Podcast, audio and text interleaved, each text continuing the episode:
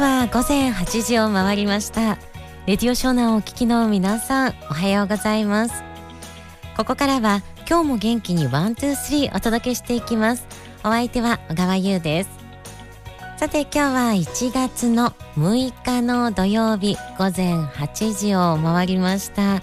改めて2024年最初の放送になります。皆さん明けましておめでとうございます。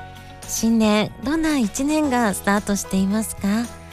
もうすぐ1年が始まって1週間をね迎えようとしているんですけれどどうでしょう？まだ体はお正月休みという方もね多いんではないですかね。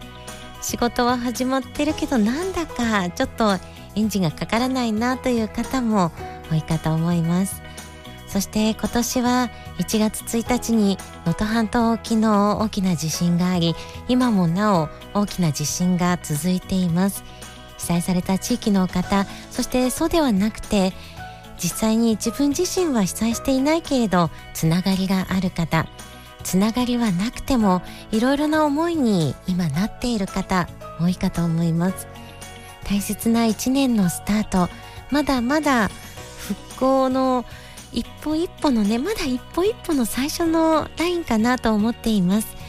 気持ちがね沈むことも多いかと思うんですけれど改めて自分自身にできることそれが被災地支援なのかそれとも今の生活を見直してもしここで地震が起きたらどうするかと自分自身に問いかけていくのかいろいろな形で一人一人にできることがあると思っています。なので一人一人にできること自分に今大切なことそれを大事にしていけたらなと思います。それでは今日も1時間の生放送です。8時59分までどうぞよろしくお願いします。そして今日はね1月6日なんです。これね色の日と言って、まあ、色。改めて私たち周りにどんな色があるのか考えていきましょう。そして今日の曲はあのいろいろな色の曲をセレクトしてきましたので皆さんの好きな曲好きな色出てくるかな？楽しみに聴いてください。そして今日8時30分頃からゲストの方をお迎えしていきます。今日は株式会社デジタル金庫の山口裕二さんにお越しいただきます。新年初の放送初のゲストという形でね楽しく皆さんと過ごせたらなと思います。それでは今日も1時間どうぞお付き合いください。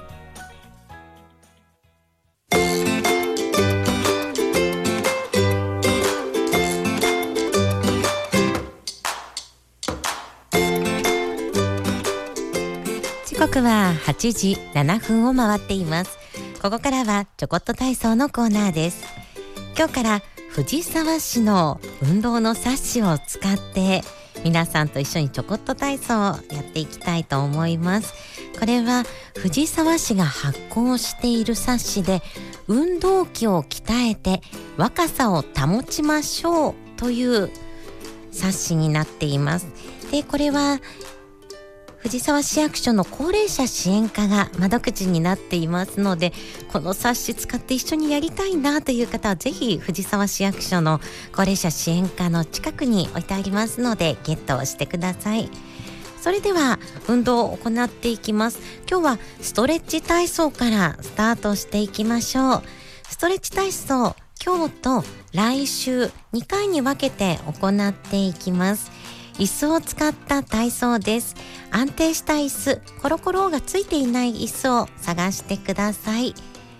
はいそれでは椅子に座った状態でやっていきましょう。ストレッチなので息は止めずに自然に呼吸をすること。そして痛みのない範囲で行うことが大切になっていきます。でストレッチ何がいいかというと筋肉の柔軟性が高まるんです。そうすることで関節の可動域関節の動かせる範囲ですね。それを広げることができ日常生活動作の機能を上げることができます。でだんだんと年配になっていくことによって筋肉って萎縮こう硬くこう縮まるような感じですね。萎縮してしまうんです。それをまあ、こうキュッとなっているのをねほぐすという役割もストレッチにはあります。なので可動域を広げる。そして筋肉がぎゅーっと縮んでいってしまうのを防いでいく。そうすることで体が使いやすくなっていく。そんな体操です。では椅子に座ったところでやっていきましょう。まずは体側を伸ばす。そして背中を伸ばす。肩の周りを伸ばして胸を伸ばして首周りを伸ばす。ここまで今日やっていきますよ。さあそれではまず体側を伸ばしていきましょう。両手を頭の上で組んでください。頭の上で組んだらぐーっとゆっくりと頭の上の方へと引き上げていきましょう。その時に体の横側脇の下から腰にかけての部分がぐーっと伸びるのを感じていきます。この時しっかりとお尻をつくこと。そしてかかとをついた状態でやることこれが大切です。それではぐーっと伸ばしていきましょう。ぎゅーはいそれでは次は背中を伸ばします。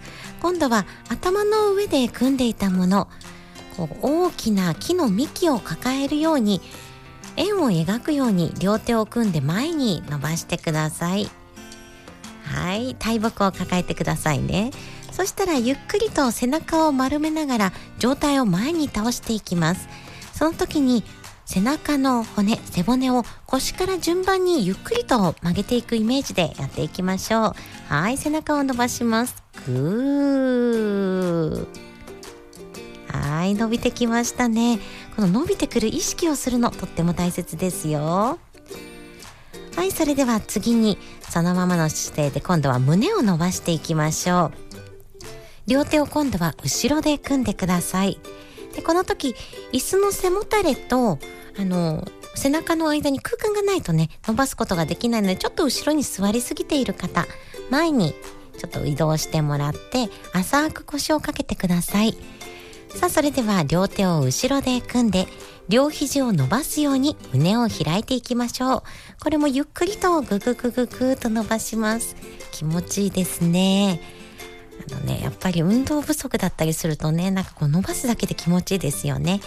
はい胸を伸ばしてください。で次に首の周りを伸ばしていきます。座った姿勢のままで大丈夫です。首をゆっくりと片側に倒していきます。肩の方に倒すんです。でこの時に手で頭を支えて軽く肩に引き寄せるように行っていきましょう。左右行っていきます。それではまず右に倒すからいきましょうか。右手で頭を軽く押さえてください。でその状態で右側にぐーっと肩に引き寄せてください。痛くなるまでやる必要はないです。気持ちいい程度に押さえてください。はいそれでは反対も行っていきましょう。ぐーっと伸ばしていきます。それでは最後肩の周りを伸ばしていきましょう。これは両腕でやったことある方もね多いと思います。片方の手は伸ばし片方の手でこう肘でブロックするような形でね肩の周りを伸ばしていきます。ではまず前方に伸ばした腕に反対側の腕をかけてください。十字になるイメージです。はいそしたらぐーっと胸に引き寄せていきましょう。今左側を伸ばしている方は左の手はまっすぐに右側にそして右手はぐっと肘から曲げてそれを支えるようにぎゅーっと胸に引き寄せます。それでは反対も行っていきましょう。ぎゅーっと行いましょう。これ筋肉を伸ばしている時間だいたい15秒から30秒程度伸ばすようにしましょう。そして1週間に、まあ、毎日できるといいかなと思うので時間を決めてぜひ毎日ストレッチやってみてください。来週は腰回りを伸ばすストレッチから行っていきます。それでは皆さん続けることが大事なのでね今年も1年頑張っていきましょう。以上ちょこっと体操のコーナーでした。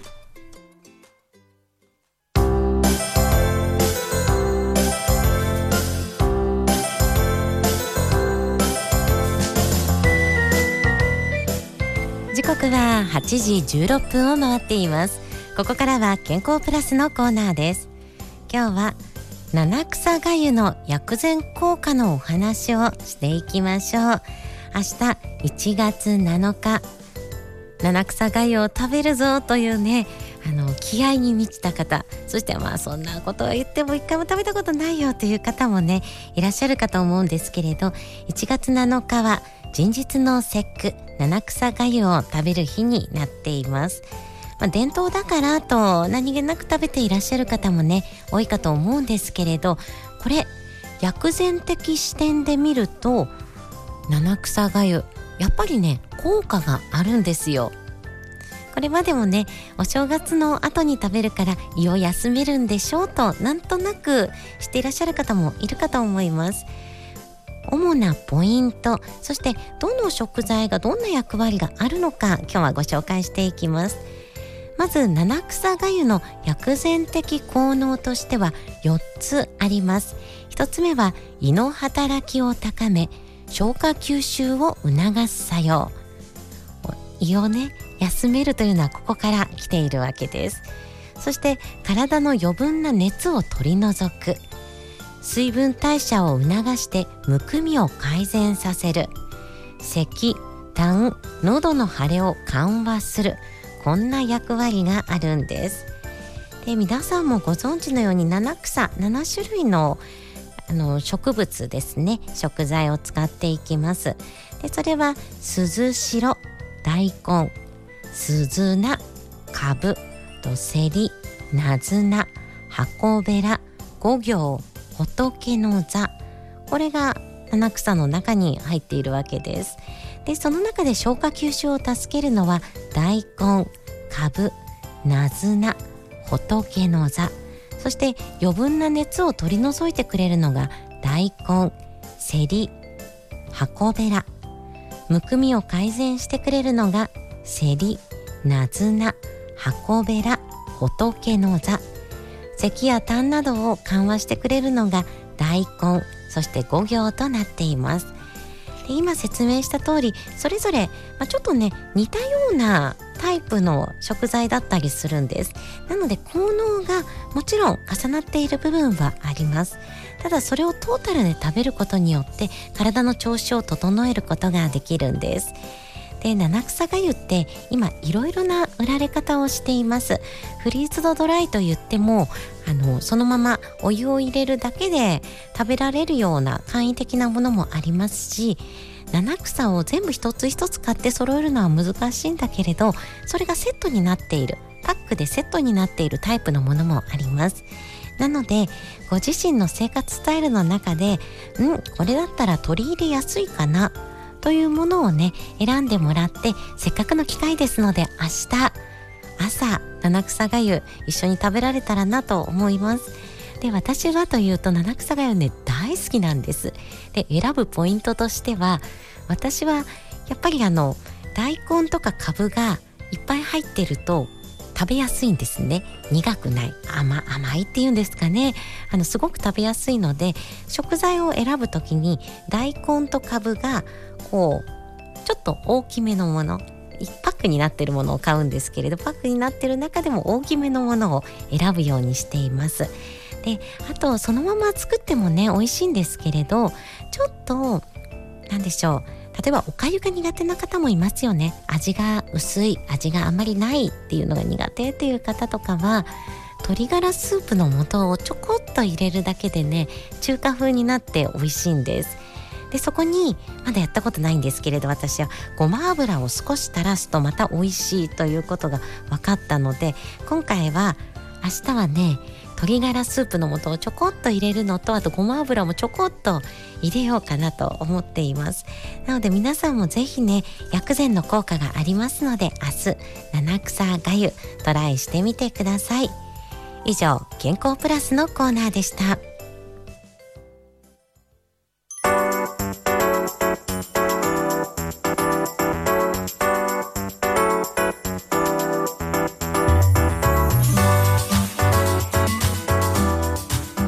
時刻は8時24分を回っています。今日も元気に one two three 小川優がお伝えしています。さて注意報が出ていますね。神奈川県内横浜、川崎、湘南、三浦半島に乾燥注意報。加えて湘南と三浦半島には強風注意報も出ています。三浦半島には波浪注意報も出ているのでご注意ください。空気の乾燥がね続いているのでね火の取り扱い十分注意していただければと思います。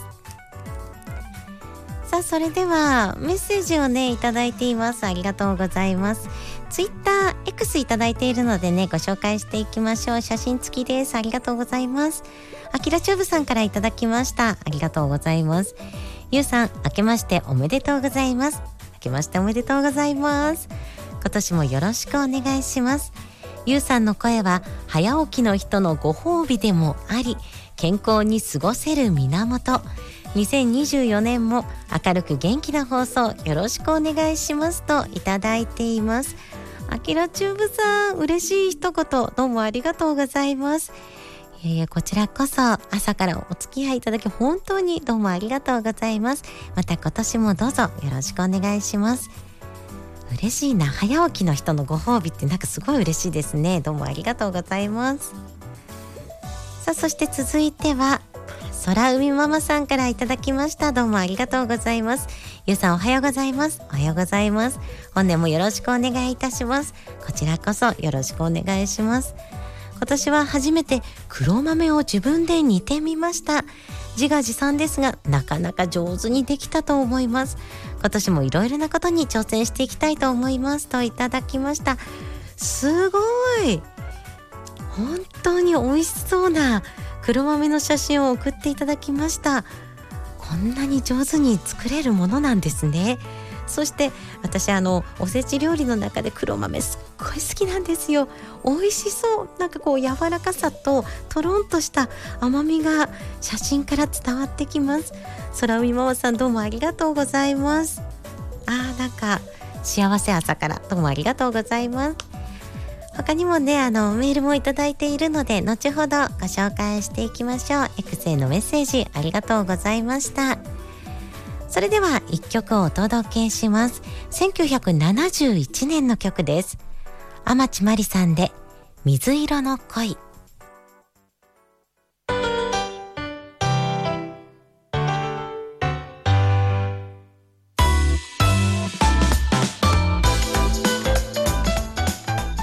時刻は8時31分を回っています。それではスタジオ内にゲストの方にお越しいただきました。今日は株式会社デジタル金庫の山口裕二さんです。よろしくお願いします。よろしくお願いします。明けましておめでとうございます。明けましておめでとうございます。今年もよろしくお願いします。お願いします。あの早速ねもう新年早々に、はい、こうゲストの方にお越しいただけて本当に嬉しいです。あそうですね、私でいいのかって感じですけど。いやいやいやいいに決まってるじゃないですか。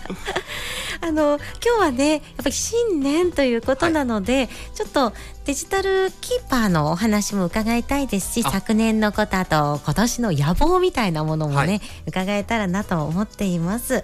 改めてあのデジタル金庫さんがやっているデジタルキーパーについてご紹介ください。はい。えーと当社が運営しているデジタルキーパーなんですけどもこちらのデジタル就活支援オンラインサービスでございましてでこのデジタルキーパーっていうのは、まあ、本人の万が一の際に、えっと、開かないスマートフォンの問題であったりとかあとは伝えたい思いや情報など、えーまあ、事前にあのご本人がですねあの登録する伝えたい相手に、うんうん、あのデータでお届けするサービスになってます。であれですよねその開かないスマホ問題っていうのは本当にあの大事なことですよね。そこに対して何かアプローチをするというのは。そうですね。皆さんやっぱセキュリティのところも考えると、えー、皆さん携帯スマートフォンとかにはあの暗証番号をかけられる方が多いと思うんですけども、うん、まあ、基本的にはその暗証番号はご本人しか知らないわからないものになるのでそこが万が一の時に、えーまあ、発生した時でですね、えー、残された方たちが暗証番号がわからないがゆえにスマートフォンが開かないとでそういうあの事象が発生して、まあ、今後を、まあ、どんどん増えていくんじゃないかなと思っているのでそこの問題にあの着目したサービスになってます。はいありがとうございます。そして2023年昨年はどんな1年でしたか？山口さん。そうですね。2023年はまだこのデジタルキーパええ。ー自体が、デジタル就活っていうこと自体がまだまだ知名度が高くないえーものになっているのでこのデジタル就活に関して非常にこう問題意識の高い法人様とうまく連携しながらサービスを広げていこうと考えて、えーちょうど1年間ですね、うん。えー法人様向けにアプローチをあの続けてまいりました。ええええでその中で結構その法人様の方もはいやっぱ同じ共通の問題意識を持たれている方がまあ非常に多くて、まあ、例えばそのす生活サポートをええされている法人様であったりとか、あとは、えーまあ、弁護士の先生とか会計士の先生とかもう事業の、えー先生たちですねだったりとかあとは保険会社、えー介護事業者の方あとは居住支援をされているような法人の方たちここら辺が非常にあの興味を持って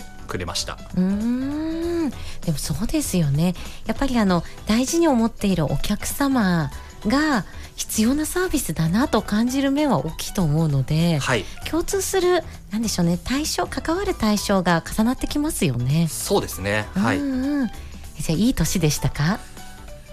そうですね。あの手応えを感じる年でした。広がりがね始まるような感じですね、はい、えではちょっと2024年を迎えているのではい、今年はこんな1年にしたいとかどうですか？そうですね。今年2024年は、はい、まあデジタル金庫ええ弊社として一応3期目になります。はいで弊社の当初ですね設立した時にこのデジタルキーパーの会員の方ですね、えーどれぐらいまず増やしていこうかと、あのーまあ、目標設定をしてます。で2026年の、まあ、5期目ですね、えーに関して会員一応2万人を目指してええ動いてました。はい。でなので2024年はちょうど折り返しということもあるのでまず1万名を目指して、うん。えー活動していきたいなと思ってます。すごい。えその目標はちょっと達成するのは大変そうですか？それともいやこれいけちゃいそうだなみたいな感じの目標なんですか？そうですね。この2023年を、まあ、踏まえてですね、ええええなかなか見えなかったところから少しずつ工夫をしていくと、はい。あのしっかりと、まあ、認知度を上げて、えーまあまあ、必要性を、はい、えー感じてくれる動きがあの出てきているので、うんうん。あの非常に手応えはあります。おーいいですね、はい。じゃああのやっぱり目標って頑張れば届くかもしれないみたいなねそのくらいの距離を立てるといいっていうのを聞いたことがあるのではい、まさにいい目標ですね。そうですね。やっぱりこう数字化すると、まあ、はい。そこに向けてどうやって行動していこうかっていうのをやに。っぱ考えたりするので、うんまあ、ちょっと選手先生みたいな感じになっちゃいましたけどいや、、はいい。ですよ。しっかりとここの目標を達ちょっとぜひ今年の年末も出てくださいね。あ答え合わせしたいですね。答え合わせしたいです。とはでその1万人の会員さんというのが目標だということなんですけど、はい。それに向けてこんな風にやっていこうみたいなそのステップとかは用意してるんですか？そうですね。やっぱ2023年は本当に法人様の、ええ。えーところと、まあ、理解をいただける協力をいただける法人様が少しずつやっぱ増えてきたのででそこの輪をあの広げていきたいというところとその法人様のお客様ですね。そこに向けても、まあ、直接アプローチができるように例えば共同でセミナーをしてみたりとか、うん。あとは、えーいろんな関係団体の方にあのしっかりと、まあ、伝えていったりとかですね、えーしっかりと、まあ、自分自身の、えー声だけだとなかなか小さい声も、まあ、いろんな方と協力してもらうことによってその声を広げていってですね、えーしっかりとエンドユーザーの方に届くような活動を増やしていきたいなと思ってます。本当ですね。いや今確かになと思ったのはやっぱりご年配の方になればなるほどだと思うんですけど口コミとかあとは実際にセミナーとかでこうお顔を見て話を聞くとなるほどと思えるっていう方がすごい多いんじゃないかなって思いました。インターネットを見てあいいかもこういうサービスってもしかしたらご家族の方はね思うかもしれないんですけどご本人ってなってくると実際に山口さんから私もそうですけれどこうお話を直接聞くとなるほどと思うことがいっぱいあるのでそれが増えていくといいですね。はい。はい、じゃあぜひねあのリスナーの皆さんもね興味があるなという方はデジタルキーパーデジタル金庫などでねこう調べていただいてあの簡単にね月々の200円でしたっけ？税込み330円で。違いました。ごめんなさい。はい、税込み330円でね、はい、あのそこに登録をすることができてこのサービスを利用することができますので、はい、はい、皆さん興味のある方はねけんあの検索をまずしていただくのがねリスナーさんにとっては近いかなと思いますので、はい、やってもらえたらと思います。それでは山口さんあっという間のお時間になってきました。最後にリスナーの皆さんに一言いただけますか？はい。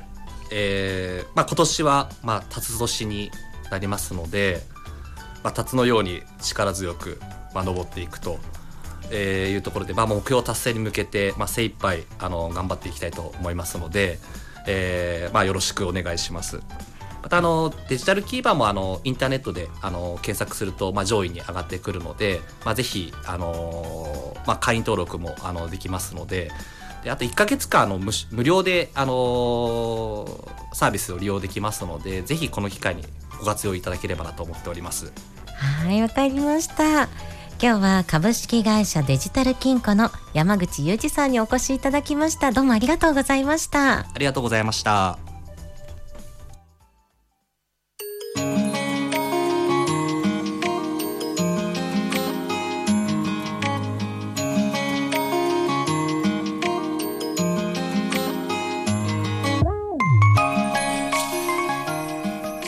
刻は8時40分を回っていますここからは懐かしのあのメロディーのコーナーです。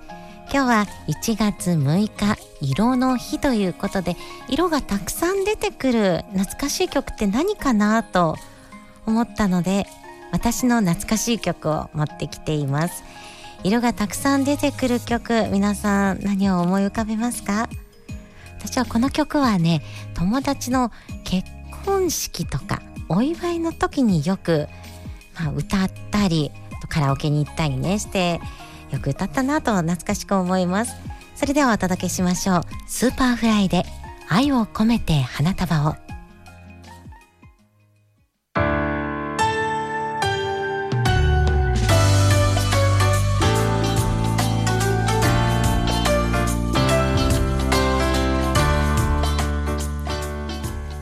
時刻は8時46分を回っています。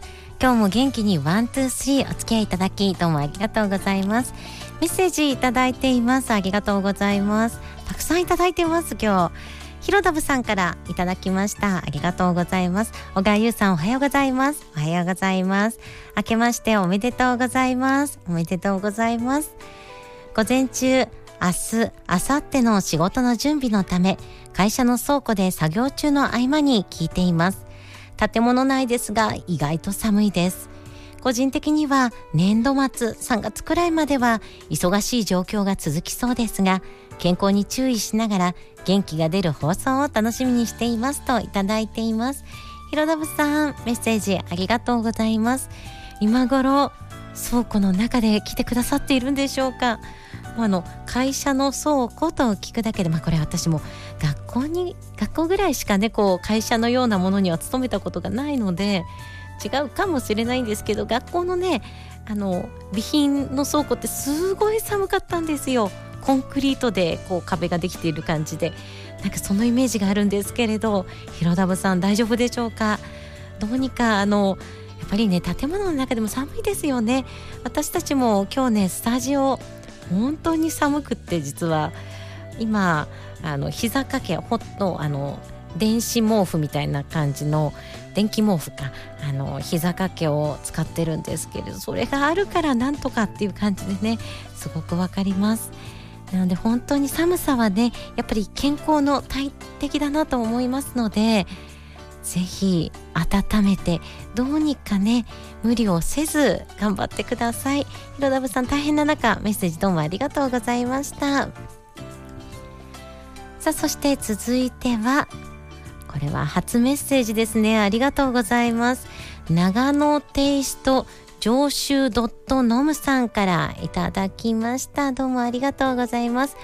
小川優ちゃんはじめまして。ありがとうございます。おはようございます。おはようございます。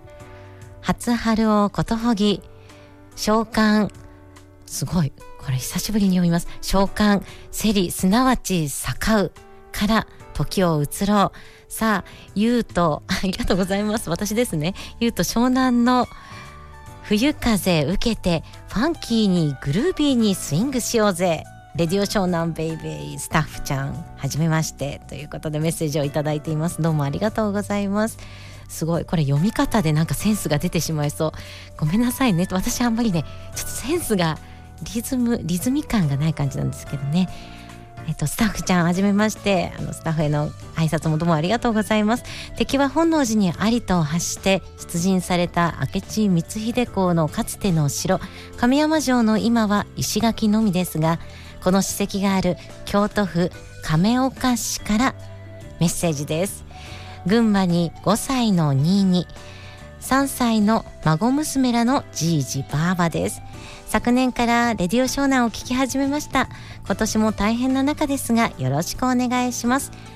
ジャポット魔法瓶といただいています。そして追加のメッセージで大好きな Superfly 好きな曲をありがとうございますともいただきました。長野テイスト上州ドットノムさんどうもありがとうございます。私の読み方がもしセンスがなかったら本当にごめんなさいね。どうもありがとうございます。あのやっぱりこうやってね初めてのメッセージいただいてつながっていく輪が広がっていくの本当に嬉しいなと思います。そして5歳のお兄ちゃんと3歳の娘ちゃんのおじいちゃんおばあちゃんなんですかね。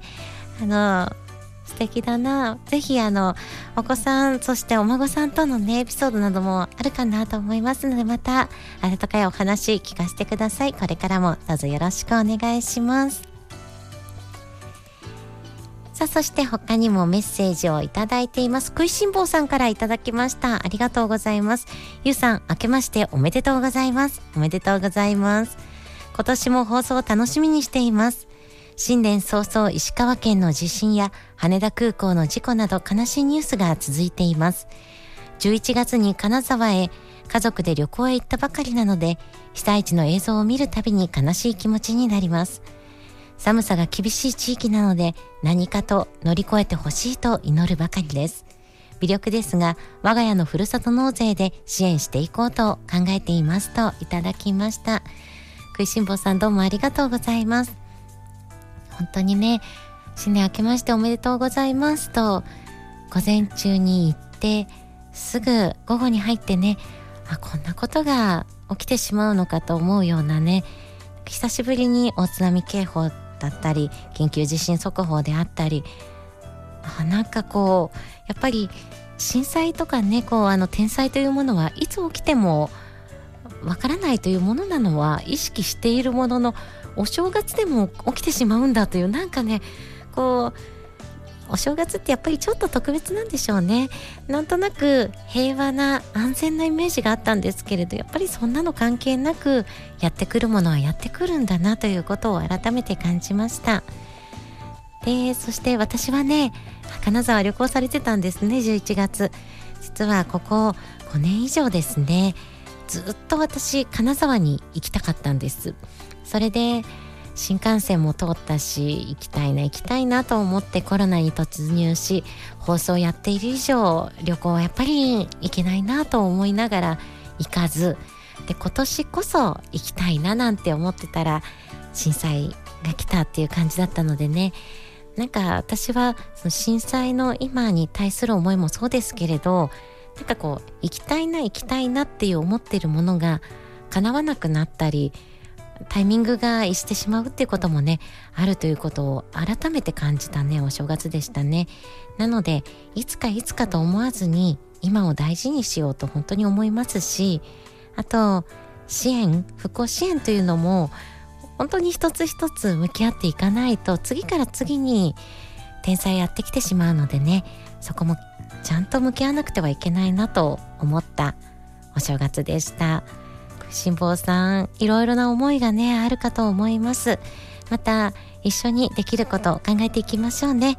メッセージどうもありがとうございました。さあ続いてはエクレアさんからいただいています。ありがとうございます。ゆうさんもなさんおはようございます。おはようございます。ゆうさん明けましておめでとうございます。おめでとうございます。今年も番組を楽しみに聞きたいと思います。ゆうさんはお正月をゆっくりと過ごされましたか？2024年ゆうさんがますますご活躍の1年になりますよう微力ながら応援させていただきます。今年も今日も元気に one two three を聞いて未病対策や福祉のことについて勉強したいと思いますのでよろしくです。明日は藤沢市消防出初め式があります。ゆうさんも会場に行かれますね。お天気は大丈夫かと思いますが乾燥しているかと思いますので喉のケアには気をつけてください。今年もゆうさんの放送を聞いて癒されパワーをもらいたいと思いますのでよろしくお願いします。今朝もお疲れ様です。といただきました。えクレアさんどうもありがとうございます。今年のお正月はねゆっくりと過ごせたんです。実はあのまだ初詣もしていなくてですね。